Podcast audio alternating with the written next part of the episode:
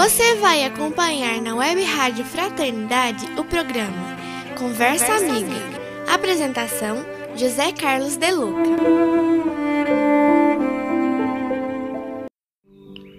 Olá, caros amigos e amigas. Estamos juntos na nossa conversa amiga desta semana.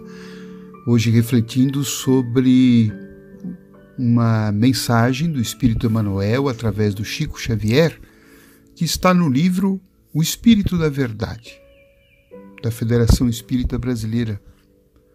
A mensagem se intitula Deus em nós. Que maravilha isto, não? Essa possibilidade de sentirmos Deus em nós.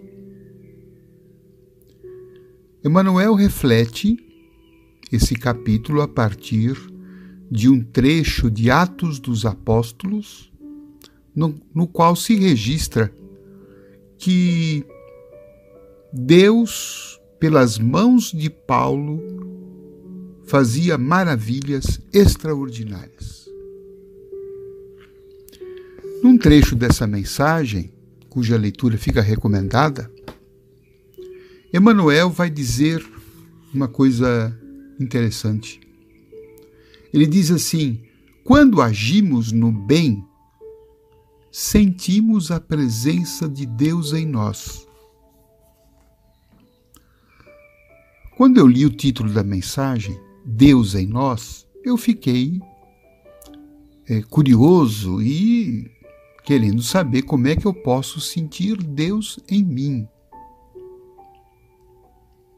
E veio, ao longo do texto, esta resposta: Quando agimos no bem, sentimos a presença de Deus em nós. Não quer dizer que Deus não está permanentemente em nós. Jesus afirmou que o reino de Deus está no coração do homem. Agora, uma coisa é estar, outra coisa é sentir. E esta diferença entre estar e sentir, ela se dá, segundo Emmanuel, quando nós agimos no bem. É o estabelecimento da conexão. A caridade, em todas as suas formas e maneiras, é o traço através do qual o Deus interior se manifesta, se expande, a ponto de a gente poder sentir. A ponto de a gente entrar numa vibração, num patamar de energia superior àquele que nós nos encontramos quando estamos, é, na maior parte do tempo, dominados pelo ego, pelo egoísmo, pelo orgulho, com todos os seus filhos, né, da prepotência, da arrogância, da inveja, do preconceito, dos ciúmes, do ódio, da vingança, da cólera. Então, quando nós estamos nesses estados que são mais próprios de uma mente que, que tem pouco amor e que tem muito egocentrismo, nós não conseguimos sentir a vibração divina. Não porque Deus deixe de nos amar frequentemente, incessantemente, mas é porque nós não nos colocamos na frequência do amor divino. E a maneira de nos colocar na frequência desse amor é através da caridade. Por isso que na doutrina espírita nós temos como uma pilastra, um eixo central do nosso edifício né, doutrinário, o princípio do fora da caridade não há salvação, fora do amor, fora do bem. Porque quando nós agimos no bem, nós então podemos sentir a presença do Deus em nós. Foi por isso que Paulo foi um instrumento das maravilhas de Deus, porque ele agiu no bem, Agora, o que aconteceu com Paulo pode acontecer conosco.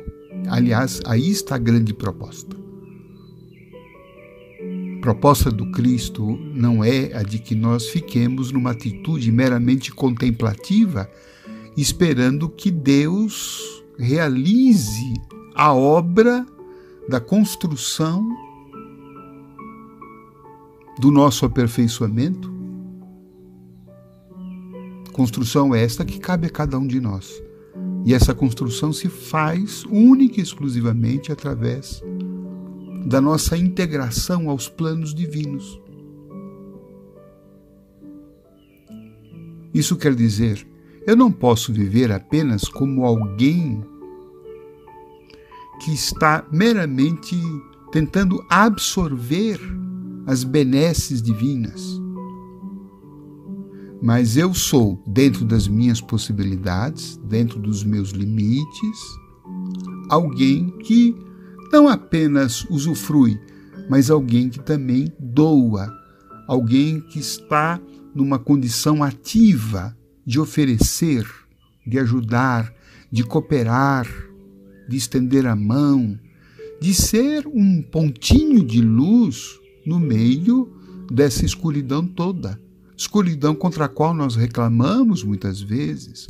Falamos que o mundo é ruim, falamos que as pessoas não são boas, que a humanidade é, vive em guerra, que isso ou aquilo, mas nós estamos numa posição meramente de comodismo e, no âmbito da nossa vida, pouco ou quase nada estamos fazendo para que essa situação da qual nós reclamamos muito possa ser diferente. Eu sempre me peguei e ainda me pego muitas vezes quando eu vou criticar uma determinada postura de alguém, de algum grupo, de alguma coisa. Eu fico me perguntando hoje: o que é que eu tenho feito a esse respeito? Quais são as minhas ações que eu estou fazendo para que isso que eu estou criticando possa diminuir? Então, é, o Cristo, ele é um mestre da paz, não tenha dúvida, mas ele, de alguma forma, ele traz um incômodo para nós que é o incômodo de nos tirar desse lugar comum. O incômodo de permanecermos numa posição passiva, esperando que o bem venha do outro. E conforme nós aprendemos no livro dos Espíritos, não é? O mal não é apenas o mal que eu faço, mas é também o bem que eu deixo de fazer e que eu posso fazer. Por isso, essa proposta de sermos alguém no mundo através de quem Deus pode fazer as suas maravilhas. Eu fiquei me perguntando, né, e, e compartilho essa dúvida: será que Deus tem podido contar com a gente? para fazer as suas maravilhas, para distribuir o seu amor, para fazer a terra se tornar um paraíso, um paraíso que a gente quer, né? Mas como é que Deus pode fazer isto? O quanto que Deus pode contar com a gente? E a gente vai pensar: ah, mas eu estou cheio de problema, eu estou com muita dificuldade. Ué, mas é, Jesus teve muitos problemas. Francisco de Assis teve todos os problemas. Chico Xavier, Madre Teresa, Irmã Dulce. E o que a gente aprende com todos eles é que o bem que eles fizeram foi o grande alicerce que os sustentou nas suas lutas pessoais. Quantas vezes Chico Xavier afirmava aos guias de luz que lhe pediam mais livros, mais trabalhos, E Chico falava: Puxa vida, eu estou com muitos problemas, eu estou com muitas dificuldades, a minha vida está por um fio.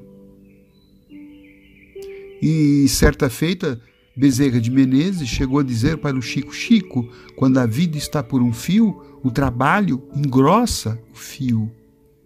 Porque o trabalho no bem é ligação direta com Deus. E quando eu estou na energia do bem, puro, desinteressado, eu estou online com Deus. E Deus me sustenta, Deus me renova. Deus me alivia. Deus abre os meus caminhos. Agora, quando eu estou na negatividade, quando eu estou na omissão, quando estou apenas na lamentação, na crítica,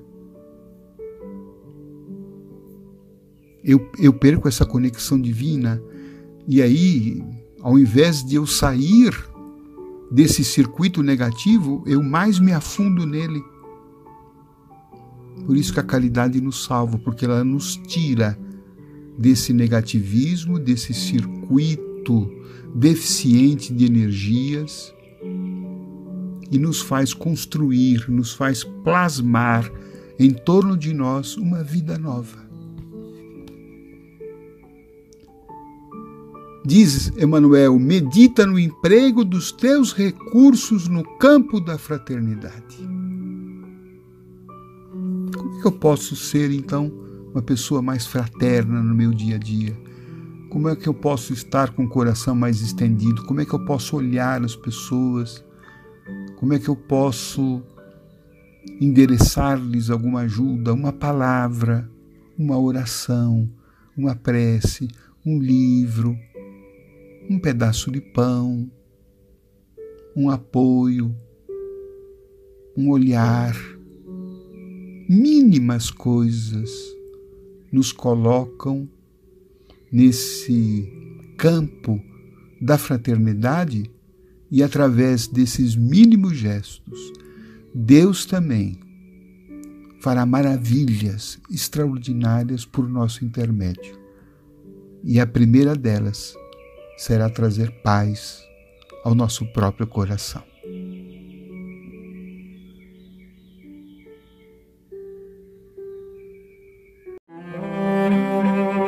Você acompanhou na Web Rádio Fraternidade o programa Conversa Amiga.